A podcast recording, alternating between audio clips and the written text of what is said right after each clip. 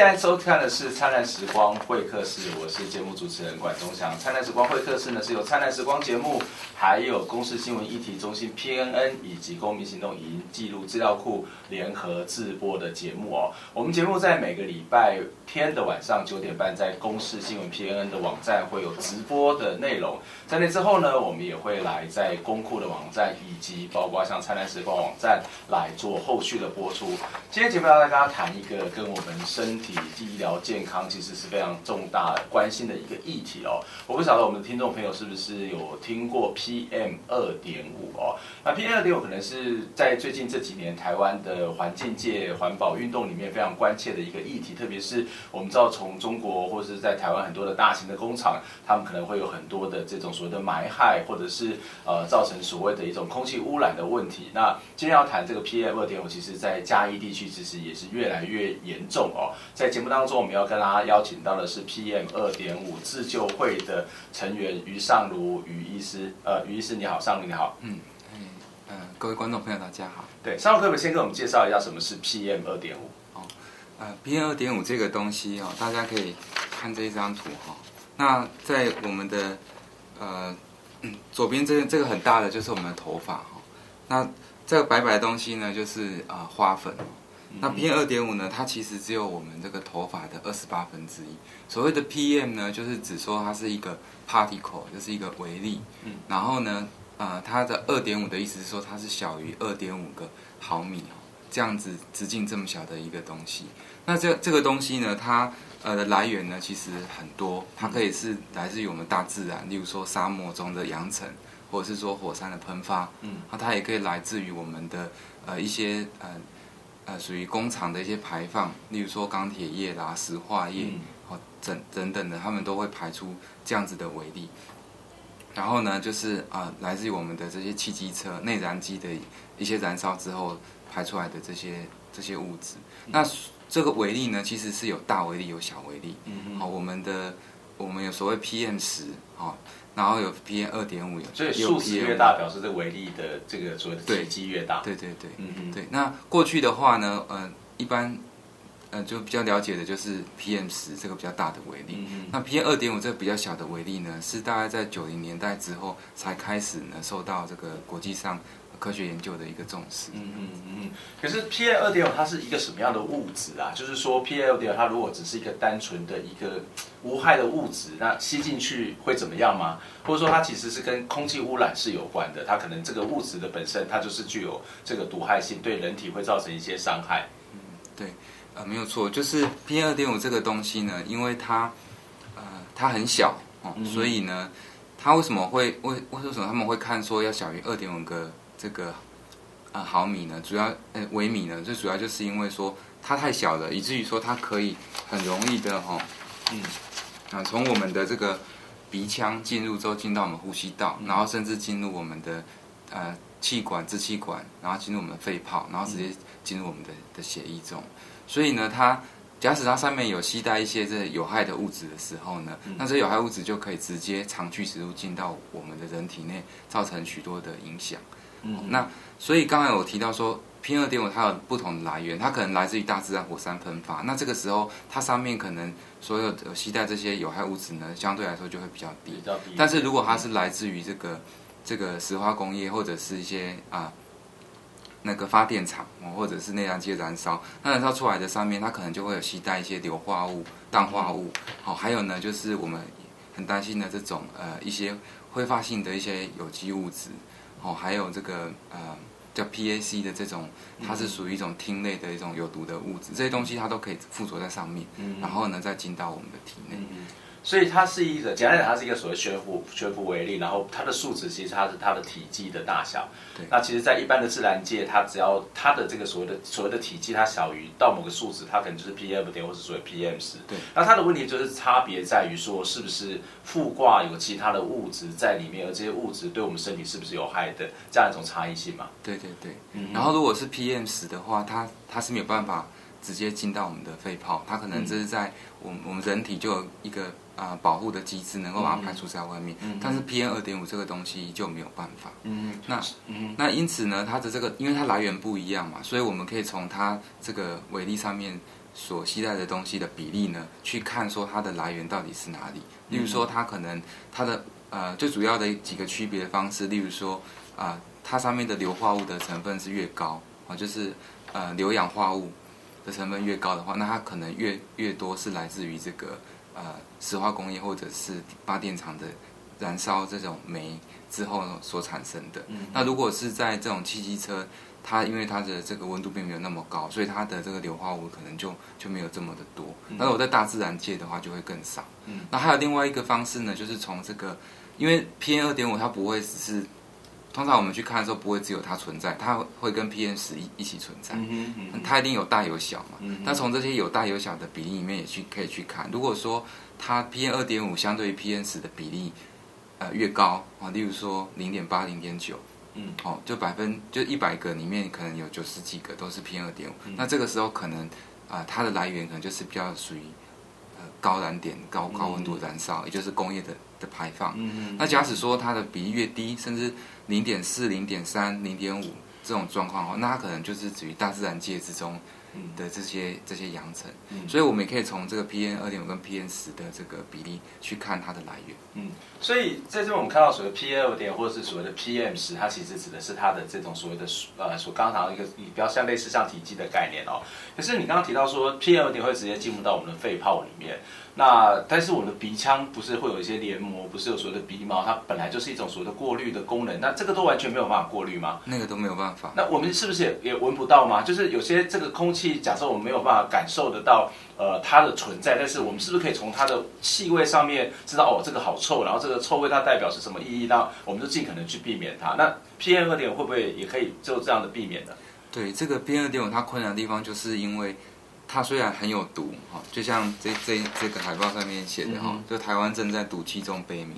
但是这个毒它可怕的地方是你根本就闻不出来，嗯，因为它太小了，嗯，而且呢，它它不一定会有呃让人容易去感受得到，所以呢，它，所以我们的也也不一定能够造成我们的这些呼吸道的不适，嗯哼，对。但是但是我刚才提到 PM 二点五跟 PM 十都会一起来的，甚至更大的，对。所以呢，你还是其实。当它浓度高的时候，你还是会不舒服，因为有其他大的颗粒会让你不舒服。嗯嗯。好，但是有有时候呢，就是只有 PM 二点五高，就像我们发，例如说像我们在在我们嘉义这边，我们常常就是只有 PM PM 二点五高，其他的这些呃流这些空气中单独存在这些氮化物啦、硫化物啦，或者是 PM 十比较大的颗粒，它不一定很高。嗯、所以像这种状况的话，其实更危险，因为你更没有办法去预防，或者你更没有办法去察觉。嗯、你你必须要透过这个呃。上网去看这些环保署公布的数字，你才会知道说 PM 二点五现在到底是多少这样子。所以简单来讲，它小到我们不管是从所谓的身体的感知，或者是刚刚气味的感受上面，其实我们都完全没有办法意识到它的存在，除非它跟 PM 十相对之下颗粒较大的这种所谓的物质在一起出现的时候，我们可能会因为它的密度，或者是因为其他的这种呃过程，才会感受它的存在嘛。对，但嗯呃，除了这个。呼吸道的症状之外啊，就是，呃，这个是我们人人最直接的一个反应。对但是，但是，呃，我们也发现说，其实像这种微粒啊，嗯、它它因为可以会阻挡这个我们光线，嗯，所以说，啊、呃，如果说这个能见度有改变的时候，其实它某种程度它它是可以反映出这个微粒的一个浓度。也就是说，你的你的视野如果比较差，能见度比较比较。低的时候呢，嗯、那这个时候呢，通常就代表说这个这个微粒它浓度比较高。嗯、那例如说，像我们常常会以为说那个好像是雾，对，好，但是事实上呢，呃，是那并不是雾。在冬天的时候，常常灰茫茫的一片呢，那你看不到远方的这个山的零线，或者甚至连山都看不到了。嗯，哦，那这种这种时候，这个 PM 二点五呢，在嘉义这地方可能就很高。嗯、那根据我们的这个观长期的这个观察呢，大概。如果你连山都看不到，通常都是大于这个六七十以上，嗯嗯，这样子的一个、嗯、一个状况。嗯，那如果说，呃，PM 二点五的，为什么我刚才会说就是大于六七十呢？最主要就是，呃，已经有许多研究就告诉我们说，它不同的浓度呢，就会有不同的伤害。嗯嗯。好，那大于六十五以上呢？一天的平均值如果大于六十以上的，就是这是 WHO 认定啊，就是对所有的人都有伤害，不不不管你是老人小孩，你你是多么强壮的人都一样。对，那大于三十五以上呢，就是有心血管疾病，或者是啊啊、呃呃、有中风，或者是说啊、呃、呼吸道比较脆弱的人哈、哦，有呼吸道疾病、过敏、气喘这些人呢，都会有伤害这样子。就是它伤害什么？是对我们的支气管？对我们的呼吸系统产生伤害，还是说它会有其他的这种副作用？例如说，它可能吸进了某些的有毒的物质，使得我们整个身身体上面产生一些负面的影响。嗯，呃、关于它的伤害哈，我想就是我们必须要分成两个不同的这个层次。第一个就是急性的，就是说它可能会有立即的一些呼吸道的症状，好，例如说它会诱发气喘的发作，或者是让你的这个。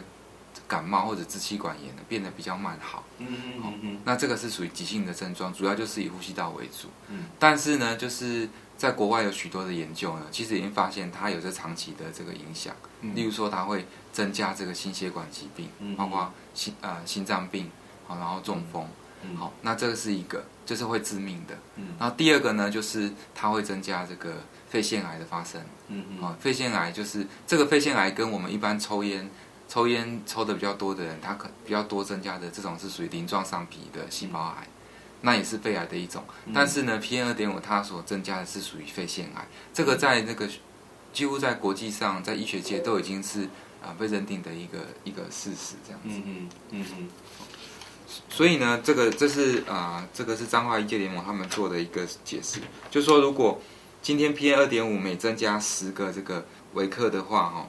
它它就会增加这个肺癌呢百分之八死亡率，嗯，然后增加心血管疾病百分之六的死亡率这样子。嗯，所以它对我们的身体其实不是一个单纯的这个所谓的刚刚谈到一般呼吸系统的问题，就是说气喘啊，或者是其他部分，它甚至可能对整个身体的伤害其实是非常非常大的哦。不过这是一个新的一种疾病嘛？或者是新的一种所谓的污染的类型嘛？因为为什么我们过去都几乎很少听过所谓 PM 二点五这样的一个概念的东西？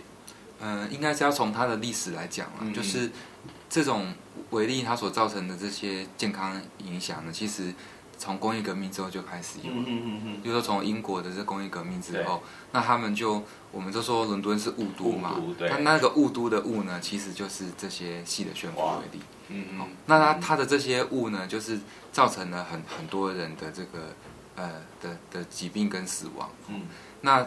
后来呢，就是随着这个医学的进步，公共卫生对于这种呃微粒它的了解，然后才他们才渐渐去改善这些工厂的设备。嗯嗯。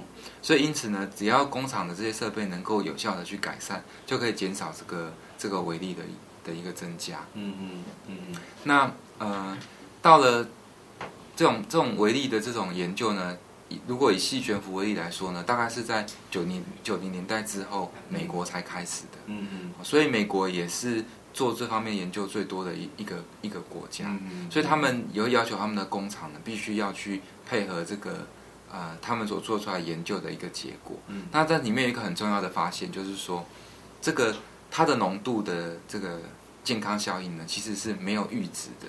也就是说，我们不能够说今天哦，它要超过七十。对，才对大家都有害。哦，那他难道他六十或者是他五十、四十、三十就比较好吗？嗯？当然是越低就越好，但是越低不代表它就越没有害处。嗯嗯。所以，所以现在 WHO 已经把这个这个 PM 二点五的这个呃，可以可以，所以呃，对人体是健康无害的标准已经降到降到十了。嗯嗯。那不同的国家呃使用不同的标准，那是。就是依照他们的这个研究呢，去去证实。那很可惜，就是台湾到现在呢，啊、嗯呃，还是没有办法呢，真正的去面对这样子一个问题。嗯你也是说，台湾并没有一个有关 PM 二点五的相关的这种所谓的管制跟规范的标准嘛？那我们待会再回过来谈这个所谓的台湾的现在目前的状况是什么？就是呃，我想很多人大概是第一次听到所谓的 PM 二点五，那可是这个 PM 二点五对我们的身体的影响其实已经非常非常严重哦。那在台湾，其实我们可以看到，在台北地区、在高雄、在台中，在每个地方，它的一种所谓的空气污染的状况，或者是它的工业发展的状况不同哦。那这 PM 二点五会不会跟着这工业污染或者所谓工业发展的状况而有所差异？那特别是当它又是一个所谓的空气间的物质哦，那它所影响的范围，呃，我想应该也不会是只有在某个单独的区域哦。我们先休息一下，我们待会儿再回过头来请教于医师，台湾 PM 二点五的这种所谓的分布以及它的影响到底是什么？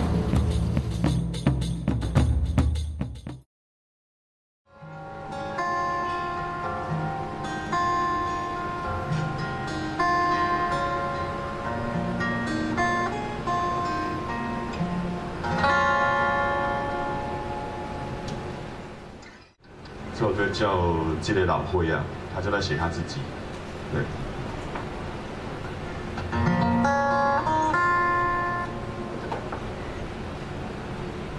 然后前面是他自己写的一首诗，对，一首一首台语的诗。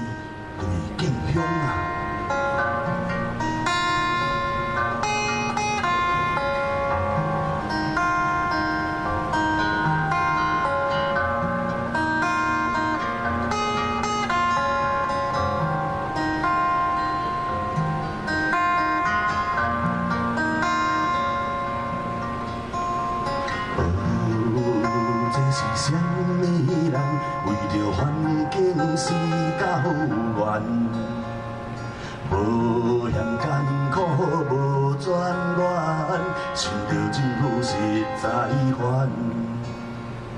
全力顾着好山好水的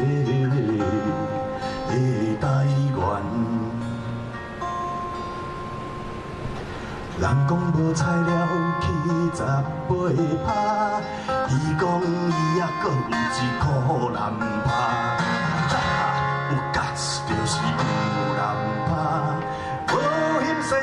爱靠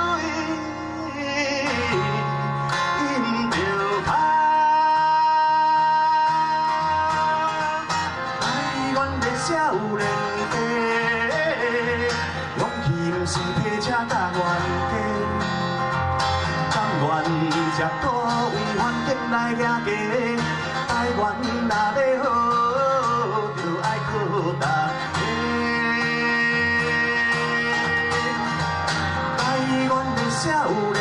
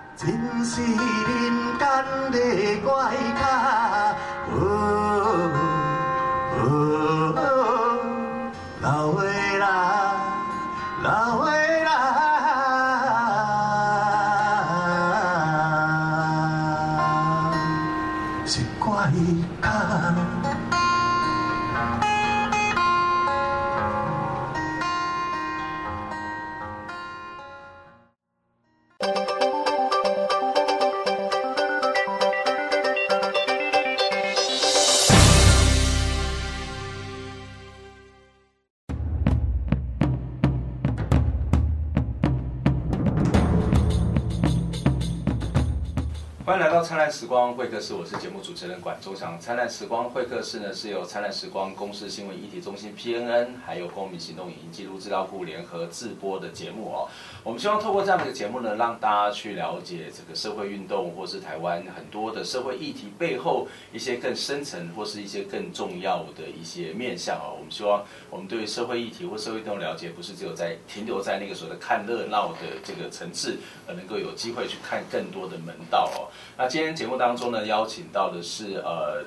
加一 PM 二点五自救会的成员于尚儒于医师哦，那刚刚在上一段节目当中，于医师也跟我们大致讲了一下什么叫 PM 二点五，相信我们的呃观众朋友和听众朋友大概也有一点点基本的这样的一个理解哦。那虽然这个东西看不到，或者是摸不到，甚至你有时候还是闻不到，但是对我们的身体其实会造成非常非常大的影响哦。那我们接下来还是要请教一下于医师，就是呃像这样的一个所谓的 PM 二点五，我们知道它对我们的身体影响很大。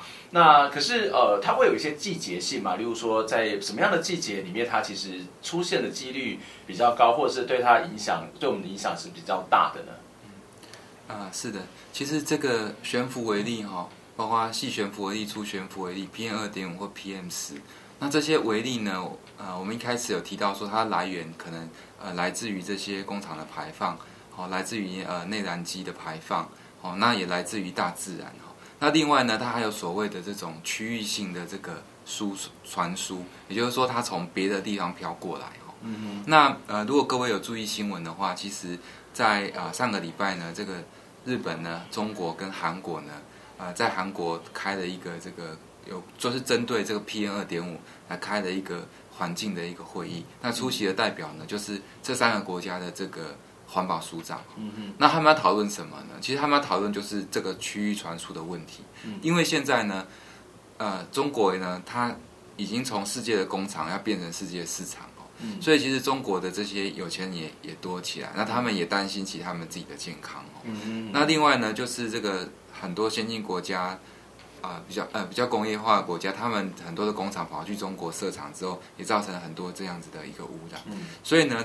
中国的污染物呢，它随着这个呃东北季风呢，在冬天的时候呢，就会飘向这个韩国、日本，那同时也会飘向台湾这样子。嗯、所以因此，这个 PM 二点五的问题呢，其实在亚洲这东北亚国家来说，是一个很大的一个一个。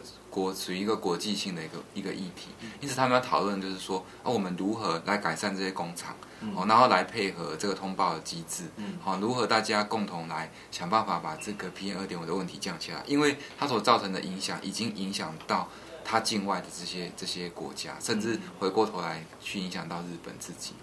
那在我们我们台湾呢，其实就很明显的哦，就是在冬天的话呢，这个尤其是从每一年的这个啊。十月份呢，到隔年的四月份，嗯，哦，这段时间呢，这个 PM 二点五的浓度呢，都相当的高。嗯。为什么？是因为跟风向是有关的。对，就是跟东北季风带过来是很有关系。嗯、例如说，像我们嘉义市，我们嘉义市哦，在冬天的话，如果从十一月份到四月份，哦，呃，基本上从十十月份开始算，也都差不多是这样。这个这个每每天的这个平均呢，大概是五十二。哦，那在夏天的话呢，是呃二十八。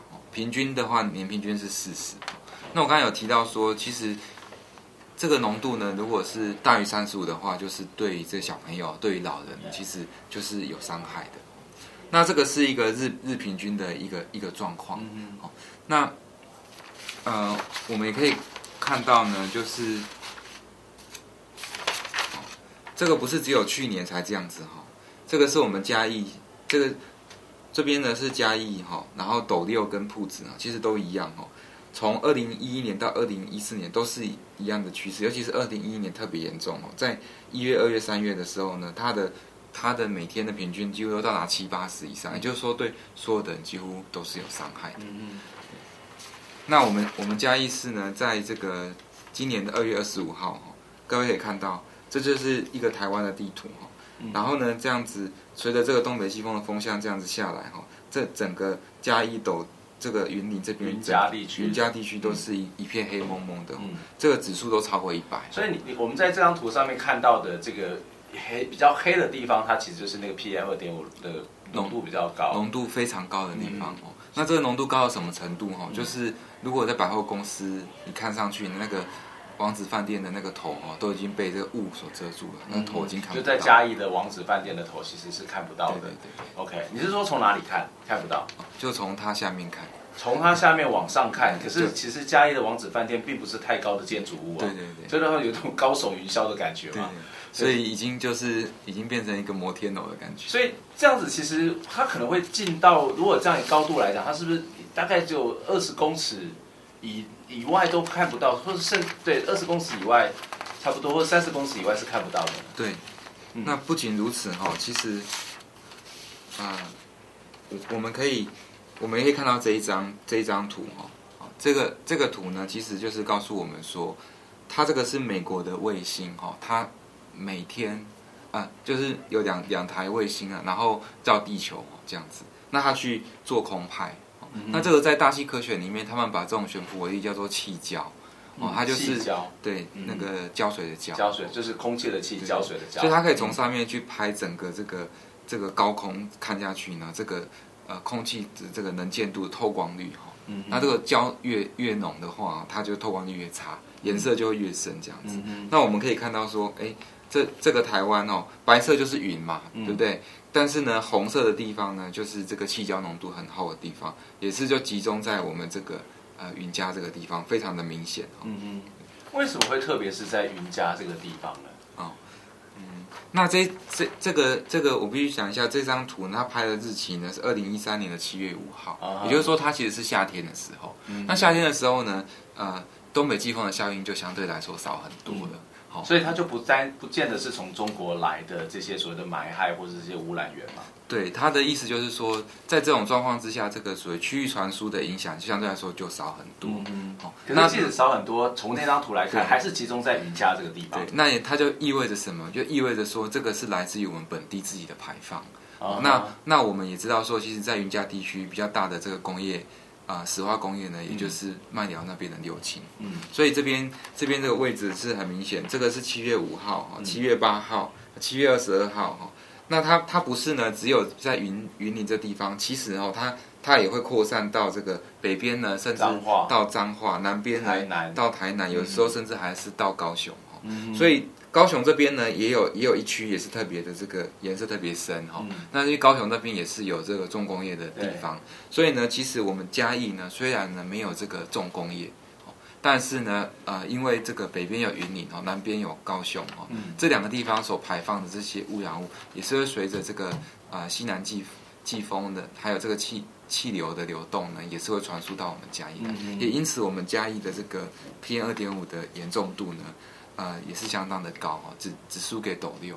嗯嗯，所以这其实跟整个风向以及当地有没有这些所谓的污染源，例如说大型的工厂，像台湾可能就是在云嘉地区最大的工厂就是所谓台塑，那所以它可能跟这个风向跟它的漂浮的这种情况是有很大的关系。可是如果是一种纯粹的风向来讲，那为什么在台湾的北部地区它是没有？我们大家可以理解中部会有一些所谓中央山脉的这种主角，可是，在其他西部地方、其他的城市的分布情形又是怎么样？嗯，对，呃，我们可能大部分的人呢，都都会有一，呃，都会觉得说，哎，南部好像这个中南部大家都是呃务农很多啊，哦，乡村很多，对空气品质会比较好，哦，但是其实。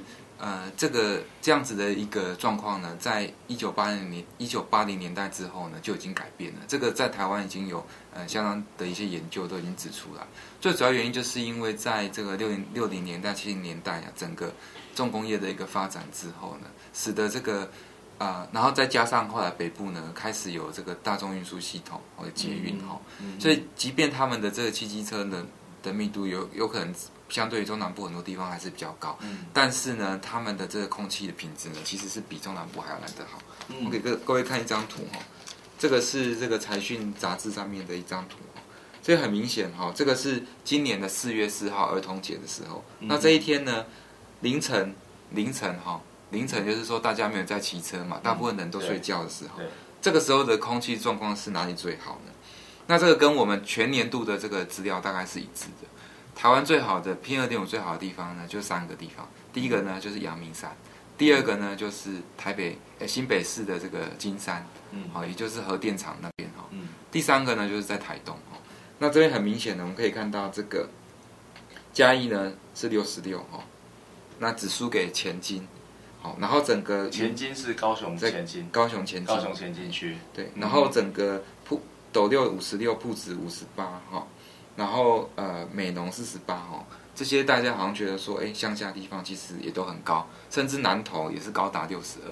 嗯嗯。那在北部的话呢，阳明山是十八，哦，那那一天可能花莲、台东都是十四、十五哈。嗯。所以呢，整个北部跟这个东部呢，呃的状况呢，其实。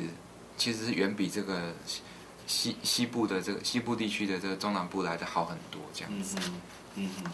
所以，我们这个北呃，我们整个西部的状况来讲，北部的状况其实是比中南部好很多。嗯、那呃，我不知道你刚刚出示了非常多的这个数据哦，然后也非常多的图表，这都是我们政府自己去做的这些数据跟图表嘛？嗯，对，因为呃，这个 PM 二点五的这个。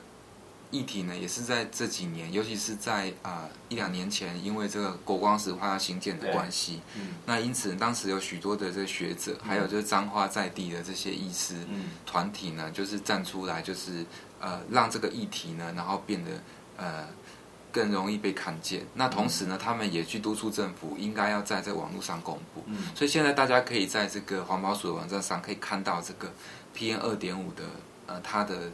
即时的这个这个浓度，嗯、哦，那这都是这几年才才出来的一个事情。嗯，所以也就是我们的政府，其实，在像国光石化开始有一些民间的这些学者或是医生开始在呃提醒我们要去注意这件事情的时候，他开始做了这些数字数字的公布以及这些检测。所以在这之前完全不做这些检测，可是照你刚刚的说法，其实这个问题由来已久了。对，在这之前呢，其实政府它只啊、呃、只用 PM 十。那因为我们政府呢，常常就是会呃去跟随这个美国的脚步。嗯。那过去美国呢，对于这个空气品质，因为我们的空气不是只有 PM 二点五这个污染物，还有其他的嘛。嗯。有硫化物啊，对。有这个氮化物，哦，然后还有呃臭氧，哦，还有其他的一些东西。那过去呢，政政府他们所用的这个指标呢，叫做 PSI。哦，这个 PSI 的指标呢，里面呢，它就包含 PM 十这个项目。但是呢，这个这个 P 这个 PM 十以外的东西呢，就其他的东西就呃，其他的这些悬浮物就没有在这个指标里面。那现在世界上很多的国家都已经改变了这个他们使用的指标，包含美国哦，他们都已经改成用我们说呃叫做 AQI，也就是 Air Quality Index。